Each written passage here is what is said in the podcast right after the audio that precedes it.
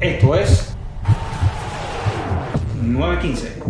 La conversa con los de la barrera. Atención. Pues en nuestro proyecto nos gusta analizar el fútbol desde el juego. Puede la vuelta, le cierran dos. Ha centrado, también llega Salgado. En el segundo para el remate de cabeza. ¡Gol!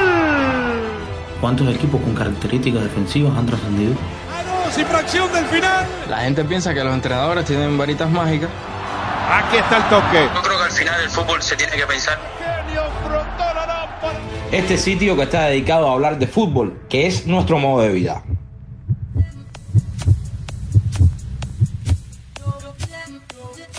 En el podcast anterior estuvimos conversando sobre cómo la prensa puede manipular e influir un poco en los temas, un poco bastante, en los temas económicos contractuales de los equipos y nos estábamos refiriendo principalmente al caso del Real Madrid que involucra la renovación de Sergio Ramos y la contratación o no, ya sea cierta o sea una manipulación de David Alaba, el central austriaco que juega en el Bayern de Múnich.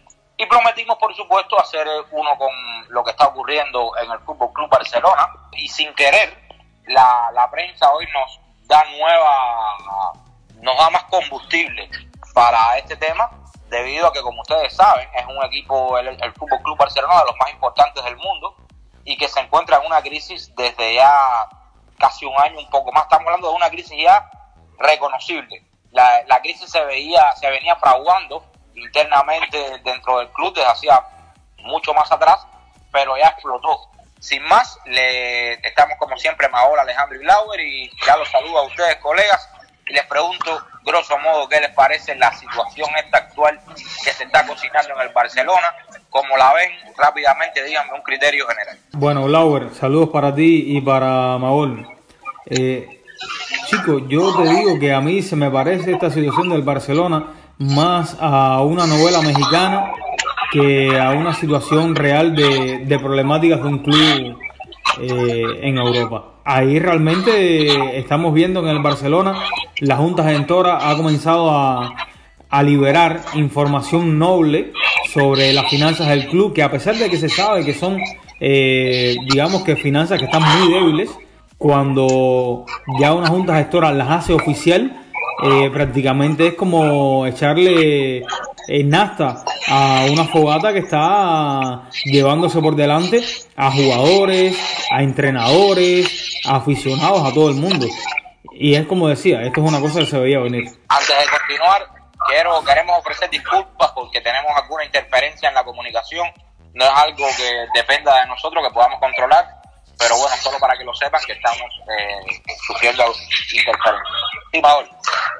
Bueno, un saludo para, para ambos y para los que nos escuchan. A mí realmente me cuesta, siempre me ha costado trabajo entender la situación del Barça, no solo ahora. Yo creo que, que en estos últimos tiempos, diríamos, bueno, digamos el último año, la he comprendido mejor. Y es eh, la división tan eh, grande que, que tiene el barcelonismo. Diría también que confusión, porque sinceramente veo al socio barcelonista un poco confundido. Podríamos resumirlo en que, o, para tratar de explicarlo de alguna manera, ¿no? Digamos que el Barça era un club mediocre, al menos yo lo veo así, hasta que apareció en su historia eh, Johan Cruyff. Yo creo que eso es un hecho innegable. Johan Cruyff fue quien cambió la historia del Barça para bien del barcelonismo. Ahora, yo lo que realmente no, no puedo entender es que dentro del propio barcelonismo haya gente que reniegue del estilo de Cruyff o reniegue del modelo y de la estructura de club que propuso Cruyff y que yo creo que indiscutiblemente es lo que ha llevado al Barça a la gloria, a, probablemente pues las mejores versiones de fútbol que hayamos visto jamás. Bueno, con, con permiso de la Holanda de los 70, eh, el Brasil del 70 también. O sea, eh, también es debatible, ¿no? Pero eh, es lo que principalmente eh, es el, el, principal problema que yo le veo al barcelonismo hoy mismo, eh, ahora mismo cuando estamos hablando. O sea, eh, ahora hay una junta gestora, entre comillas, lo decíamos al otro día, presidida por el señor Carles Tusquets, que eh, quizás haya muchos que no se dan cuenta, pero que de gestora no tiene nada. ¿Por qué? Porque detrás está eh, elecciones, el poder que, que tienen eh, Bartomeo, eh, Rosell y esa corriente de mandato que han sido los que han eliminado el estilo en primer lugar, porque lo han eliminado, han arruinado económicamente al club cada vez que han, han estado al frente. Ya leíamos todos el otro día las cifras escanda, escandalosas de, pérdidas que tiene el Barça para este ejercicio y sobre todo que es uno de los legados de Cruyff, han destrozado la cantera. No sé qué creas tú, Lauer. Eh, vamos a ir por partes, vamos a ir por puntos. Vamos a comenzar por el tema de la Junta Gestora actual, de cómo está moviendo los hilos del club, que evidentemente es una junta, vamos a aclararle a los oyentes a los seguidores de 915, que no es una junta por la cual se votó, por la cual el socio culé eh, mm, tomó una decisión y, que dijera, esta es la, la, representación que vamos a tener, sino que por, por los estatutos que rigen al Fútbol Club Barcelona, debido a la dimisión de Bartomeu, esta junta gestora supuestamente es lo que se le llama políticamente como un gobierno interino, que se ocupa simple y llanamente de administrar los eh, valores del club. Cuando me refiero a valores estamos hablando de dinero, no estamos hablando de valores éticos, morales, ni de estilos de juego, ni, ni, ni nada por el estilo, sino que simple y llanamente le corresponde administrar el, durante el tiempo que va a estar eh, al frente del, de, de, la institución hasta que se convoquen elecciones, que de hecho ya estaban convocadas primero para enero y por el tema de la pandemia no, no se pudieron realizar y ahora se traspasan finalmente para el 7 de marzo, que era aproximadamente el tiempo que iban a tener las elecciones originalmente si Bartomeu no hubiera dimitido. Eso es lo primero. Ahora, yo me parece que la Junta Gestora de que, que preside Tusquets, como bien tú decías, Maol, está un poco como que tratando de expandir un tanto sus responsabilidades, quizás se esté atribuyendo algún tipo de, funciones que no le corresponden, porque hay mensajes bien eh, subliminales, pero a la vez que nos dejan señales muy interesantes. Por ejemplo, el tema de este de las finanzas que, que se estaba manejando ya, que salió público en la prensa. También, señores, si usted está al frente de un gobierno interino, vamos a ser realistas. En las votaciones se pueden hacer de distintas formas. Como mismo se lograron las firmas para la dimisión de Bartomeu, se pudieron haber encontrado variantes para poder realizar las elecciones en enero. Y al parecer no, no están todavía eh, como en la labor de dejar la presidencia porque, repito, parece que hay ciertas condicion ciertos condicionantes económicos de los cuales se pudieran librar, de los cuales pudieran quizás pagar menos de lo que de lo que le corresponde al final, porque hay una deuda en el Barcelona que le corresponde, que tiene que, que saltar y que tiene que, cumplir con sus deberes la anterior presidencia que, tenía al frente a Bartomeu. Y todo este tema relacionado con Messi, ya sabemos que el PSG, eh, Leonardo estuvo comentando de que era una posibilidad, de que Messi eh, firmara, hoy sale Pochettino también diciéndole a la porta con este cruce de cartas que hubo, quiero que me hablen un poco de esto ahora, que no podemos ser más papistas que el Papa, porque al parecer la porta ahora también está eh, hasta, como diríamos, un poco populista, haciéndose la víctima, eh, el buenazo, y, tampoco es tan así. Y, y, y, evidentemente hay un, hay un conflicto de egos muy grandes y de intereses económicos que está afectando sobre todo al club y al Barcelona. La ofensiva de frente, Mascherano y abre con Cesc. Hacia el medio para Bexini, primera para Adriano. Ya la pide por el medio, Keita, el balón que viene, Messi, ¡gol!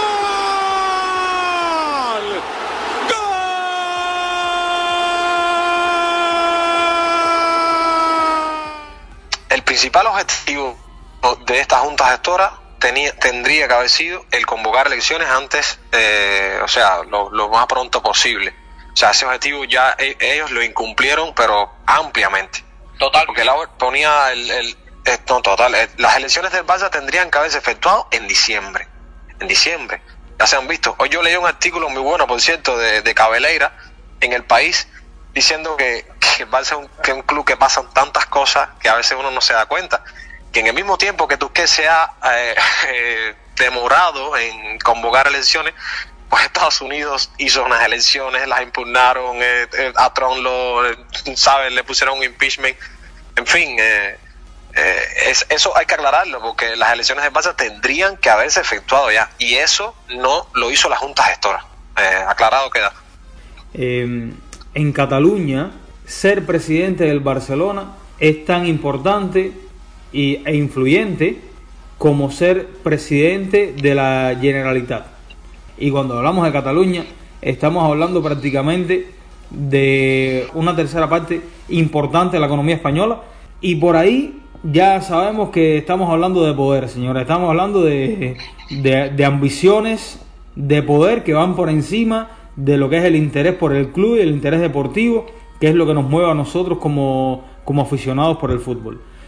La Junta Gestora, yo creo que está tomando, digamos que una fórmula para hasta cierto punto eh, limpiar un poco la imagen de Bartomeu, limpiar incluso la imagen de, de Rosell y también se está como que hasta cierto punto beneficiando en algún punto hasta de influir en quién pudiera ser el próximo elegido por los socios para ser presidente del Barcelona. ¿En qué sentido?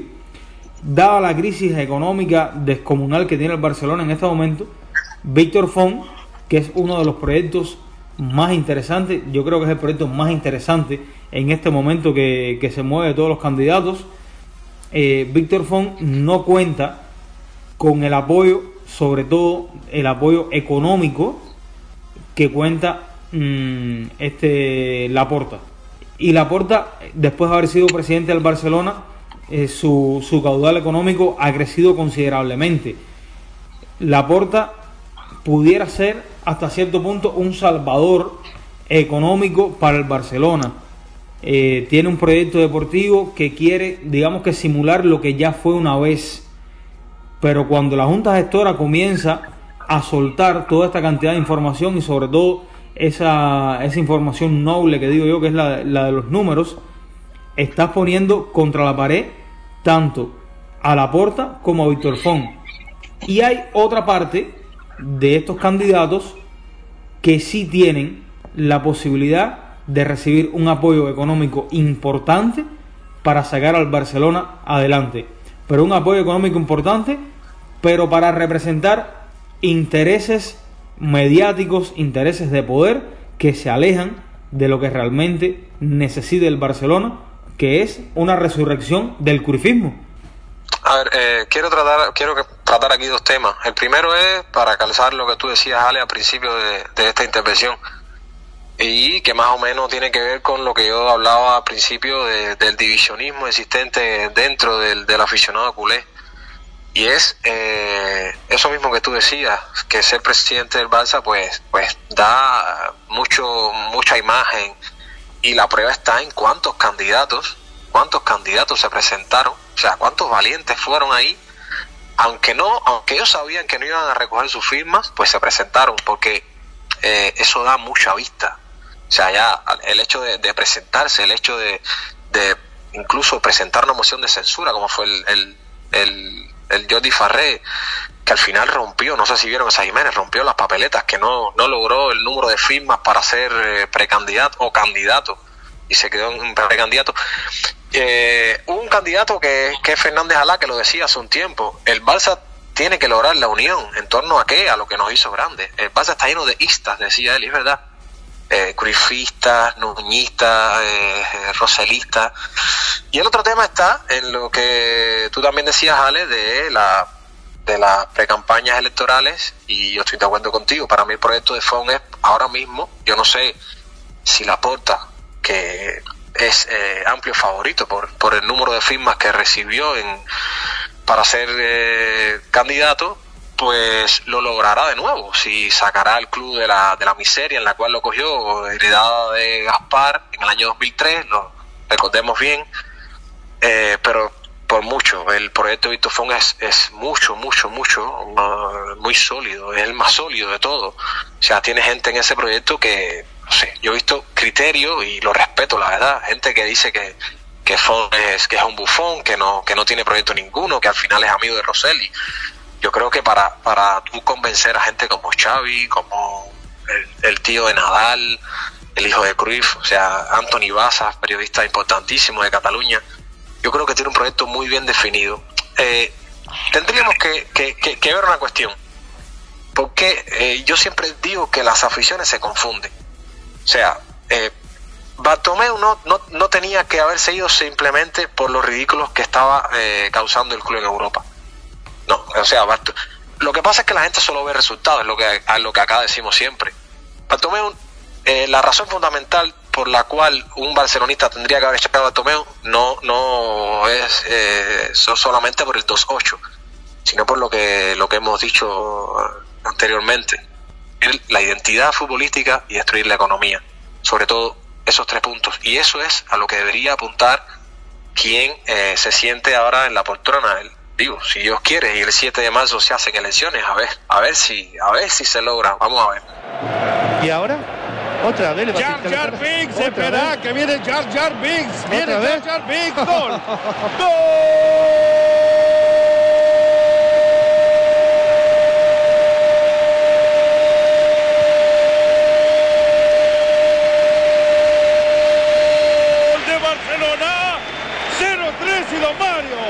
pero vamos a vamos a la cuestión de verdad. O sea, estamos hablando de la Junta Gestora y de si se está apropiando de responsabilidades o de, o de cuestiones que, van más allá de sus deberes o simplemente está haciendo su trabajo.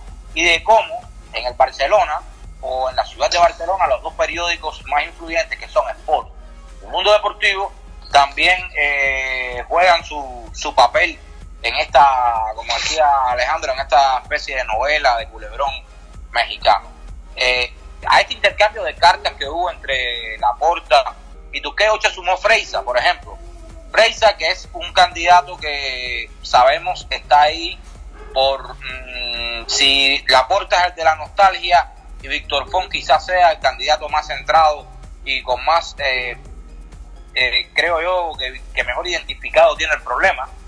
Eh, Freisa es simplemente el, el candidato de la, de la oposición o de la o el candidato continuista de la anterior presidencia que simplemente está para quitar votos, para, como se dice, poner minas y a la vez crear cierto tipo de, dudas y de, y de, y, de, cuestiones que van más allá del fútbol dentro del aficionado culé.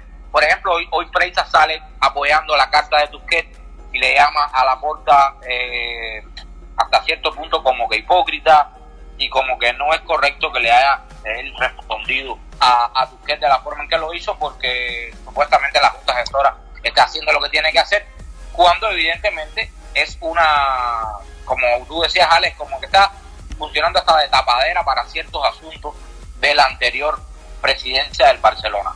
Yo realmente creo que lo de Barcelona es, como dicen los argentinos, un quilombo total, es un desastre, es algo que, que va a, que no solo está influyendo directamente en el presente del equipo, creo que el Barça se demorará al menos dos años para poder eh, volver a optar por estar en cerca del nivel, no vamos a, a, pretender que alcanzará el nivel que, tuvo en la época de, de Guardiola, vamos a, decir que esté optando realmente por estar siempre entre los cuatro o cinco mejores equipos del mundo, yo lo veo bien difícil es un problema que va más allá de la economía, tiene que ver con el estilo, como ustedes dicen, con la propuesta que se está buscando, etcétera. Y creo que el socio barcelonista, eh, sobre todo el último socio barcelonista, el, el que ha crecido con esta eh, generación violenta, brutal que tuvieron, está muy confundido, está muy confundido por todo el tema este que siempre hablamos de cómo la prensa habla del tridente y del triplete, no habla del, del, del, del eh, habla de, de, de, las estrellas y no habla del equipo. Y creo que eh, por ahí van los tiros. Y el mayor peligro que hay es que posiblemente voten por la porta. Y hasta ahora la porta no ha hecho nada en contra del Barcelona, vamos a ser sinceros. Y, y le respalda una primera etapa como presidente que fue la más gloriosa en la historia del equipo. Pero las señales que está dejando la puerta son la de un candidato que está viviendo de la nostalgia y que al parecer se está acercando más al modelo mercantilista que al modelo que lo realmente erigió como una de las figuras más importantes en la historia del Barcelona.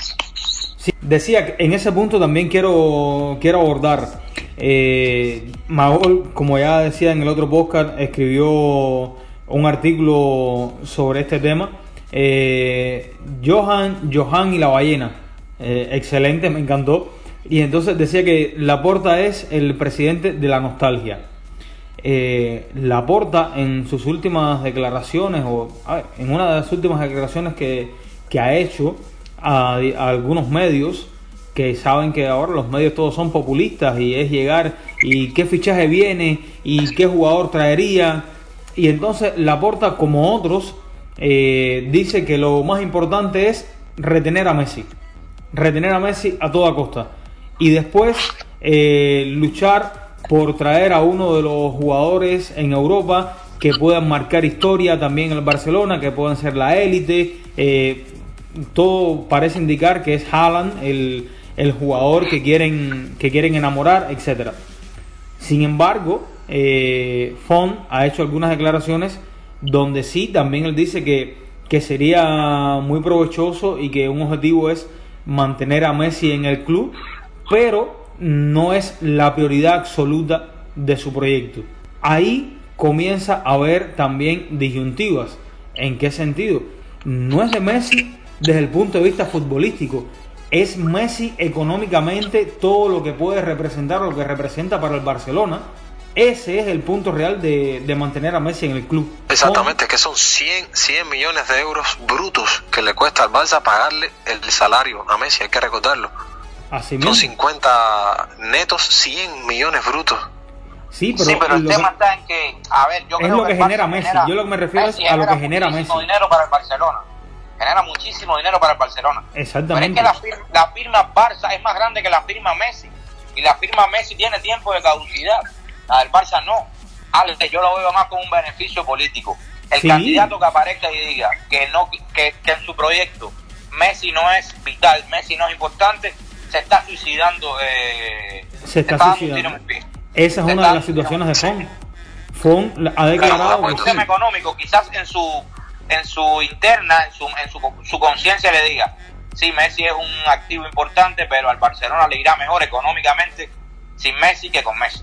En, en, un, en un lapso de... Porque recuerden que estos presidentes van a estar supuestamente 5 o 6 años. O sea, cuando esta presidencia termine, ya Messi no debe estar en el Fútbol Club Barcelona como jugador activo. Por tanto, yo pienso sinceramente que lo hacen más por un, por un tema de, de, de estrategia política Claro. que por un tema de estrategia económica. Porque si tú te paras ahora y dices, no, Messi no, no es vital, no es, no es la, la, la cabeza del proyecto, ya usted, Pues está, evidente. usted está perdiendo el 80% de, de los votos del barcelonismo. Claro, eh, tú decías una cosa ahorita que y yo también estoy de acuerdo, ¿no? Que, probablemente, muy probablemente, el se demorará en ser un equipo, sobre todo reconocible, eh, sobre todo desde el rescate a su, a su idioma futbolístico, a eso que los hizo grandes.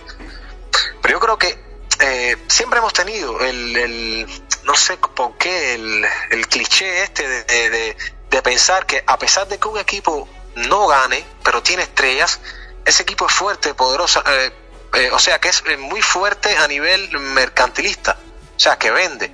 Pongámoslo el Madrid de los Galácticos, el Madrid de los Galácticos no ganaba, pero según se decía, la economía iba muy bien. Fíjense, un equipo que no gana, o sea, un equipo que no está preparado para, para acceder a los títulos, ya no digamos ganar, o sea, digamos un equipo reconocible y competitivo. Si tú no tienes un equipo competitivo, tu economía eh, no va a ser fuerte y viceversa. Sin una economía United, fuerte, Manchester United, por ejemplo. el- exactamente, ese es el ejemplo que se pinta solo. Sin una economía fuerte, tú tampoco podrás hacerte fuerte eh, deportivamente. Por eso considero que eh, si yo fuera socio barcelonista o insto a lo- al socio barcelonista, que no sé si nos estará escuchando alguno, con poder de elección y de voto, que piense bien, porque eh, la mano, o sea, el futuro de un club lo deciden los socios, sobre todo los, los, clubes a los cuales se tiene acceso al poder mediante la, las votaciones. Ya saben, pues las sociedades anónimas que existen, por ejemplo, en el Chelsea no vota nadie, en el PSG tampoco, pero en el Barça, en el Bayern, Osasuna, en el Real Madrid, refresquenme la memoria si hay otro más, en España, creo que son esos cuatro, sí, pues el socio es el que al final pone y quita presidente. Y el socio barcelonista ya se confundió, porque evidentemente se confundió en el 2010 y, y puso la poltrona del poder al roselismo, a los roseles. ¿Qué es el roselismo? Para que la gente entienda, bueno, es la corriente opuesta al cruifismo. ¿Qué es? Pues no hacer caso a los entrenadores, tener entrenadores títeres, fichar estrellas para adelante, sobre todo brasileños. Eh, ya sabemos todos los brasileños que han, que han fichado, que es un catálogo de brasileños. Ahí está el caso de Mateo Fernández, que aunque ni se, ni se ha presentado, nadie sabe qué es de la vida de Mateo Fernández. Jugó, creo que unos minutos contra Ferenbaro o Dinamo de Kiev y se desapareció. No sabemos. Creo que hoy almorzó en su casa.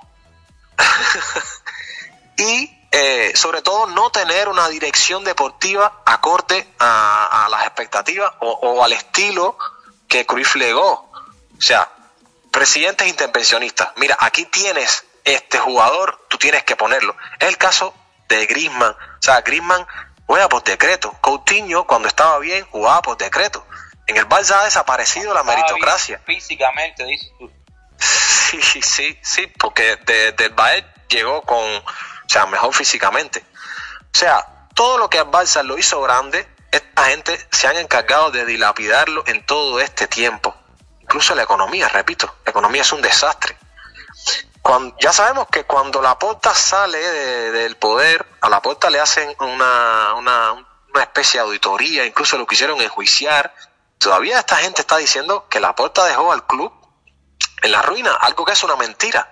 Yo creo que dos tribunales constataron de que todo lo que estaba, eh, lo que estaban, evidente, es evidente. La Porta sí cogió al club en una ruina, en la ruina que lo dejaron, lo dejó Gaspar en 2003 y lo llevó, creo que si no es mal, si mal no recuerdo, desde el 17 que estaba el Barcelona en ingresos al número 3 o 2 en el mundo, más o menos. Como siempre les digo, es la opinión de nosotros, es una opinión sincera, respetuosa. Eh, les pedimos a ustedes que, que, nos hablen, que nos pidan eh, otros temas, que nos sugieran y que, y que por supuesto opinen también sobre esto que estamos comentando del Fútbol Club Barcelona en 915.com, en Facebook, Twitter, que también nos pueden encontrar ahí en las redes sociales. Ya por último, antes de terminar, les pregunto a los colegas, ¿piensan ustedes con sinceridad que el Barça tiene eh, la solución a corto plazo, a mediano plazo, o que simplemente eh, estaremos viendo un declive bien largo, bien, bien extendido para, para este club? Bueno, yo creo que el Barcelona a mediano plazo pudiera tener la, la solución para regresar a competir directamente por todo, pero compitiendo por todo con un nivel de juego como nos acostumbró en estos últimos 15 años, si se escoge bien en las elecciones. Cuando oficialice, es decir, cuando dé paso a las elecciones del día 7, los socios del Barcelona tendrán el presidente que se merecen, como mismo han tenido en estos últimos años el presidente que se merecieron tener. Yo estoy totalmente de acuerdo con Alex. Pienso que sí, a, mediano plazo, pues sí, se hacen las cosas bien, el Barça podría salir de esta crisis, de, eh, sobre todo de identidad, pero hay que apostar muy fuerte, repito, por lo que los llevó a la gloria, que es esa estructura de club en la cual eh, existe una dirección deportiva capacitada para darle al entrenador, eh, en este caso un entrenador con poder y sobre todo que apueste a muerte con la idea, con el estilo, que al final es lo más importante. Los resultados al principio, si no acompañan, ya sabemos que esta corriente del roselismo atacará, sobre todo eh, mundo deportivo, que tiene, que tiene mucho poder de, de, manipulación. Eh, recuerden ustedes que a poco de llegar eh, Setien ya le estaban exigiendo resultados. Y miren ahora con Kuman, como ellos fueron los que lo pusieron, pues dicen que están en transición. Nada, eh, yo creo que la apuesta tendría que ser Fon, tendría que ser Xavi, tendría que, ser una apuesta ciega por el estilo y por jugadores de cantera, eliminar fichas altísimas de jugadores que ya prácticamente cumplen la treintena de edad, caso Griezmann, caso Coutinho, lo de Messi pues lo dejaría a consideración del entrenador, ya digo, yo apostaría por Xavi porque al final quién mejor que, que o sea, quién conoce mejor la casa, quién conoce mejor todos los cimientos y recovecos del Cano para poder devolver el estilo y, lo que los llevó a la gloria, como digo. Pues amigos, yo soy un poco pesimista, ustedes conocen mi carácter. Yo me parece que Messi va a seguir en el Barcelona cuando se debería ir. Creo que saldrá a la puerta y se un Berlusconi. Y no sé por qué este Barça, en vez de Blaugrana, tiene, me parece, pintas de rosonero. Y es posible que se, se saque un Milan 2.0 y veamos una buena etapa de ostracismo para el Fútbol Club Barcelona. Ojalá que no, por el bien de los seguidores de, de, de, este club y, por supuesto, del Fútbol Club Barcelona, que es uno de los grandes animadores y protagonistas del fútbol mundial. Así que, permiso, Glauber, permiso para, para, para terminar, solo, solo un detalle: eh, que hay una posibilidad que el Barça entre en concurso de acreedores. Significa que, que se, declare, se declare en quiebra total y y venga un jeque o venga un millonario ruso a comprarlo, ¿no? Eso es una posibilidad real, ahí está la deuda. El otro día lo, lo veíamos los datos, son no, escandalosos. Yo creo que tienen muchos muchos pasivos para, para poder salir de al menos de, de, los pagos inmediatos. Ya les decía, no hay tiempo para más. Eh, los esperamos en próximos podcasts. Nos pueden seguir en 915.com, también en Facebook, Twitter, que son nuestras redes sociales. Y los esperamos en un próximo podcast, 915 Podcast donde quizás, quizás estaremos hablando de otro club con muchísima fuerza económica y que está haciendo apuestas a corto y mediano plazo. Nos referimos al PSG. Así que los esperamos. Somos Claudio Alejandro y Maol. Tengan todos buenas noches, buenos días, donde quiera que estén. Hasta pronto. Chao. Chao.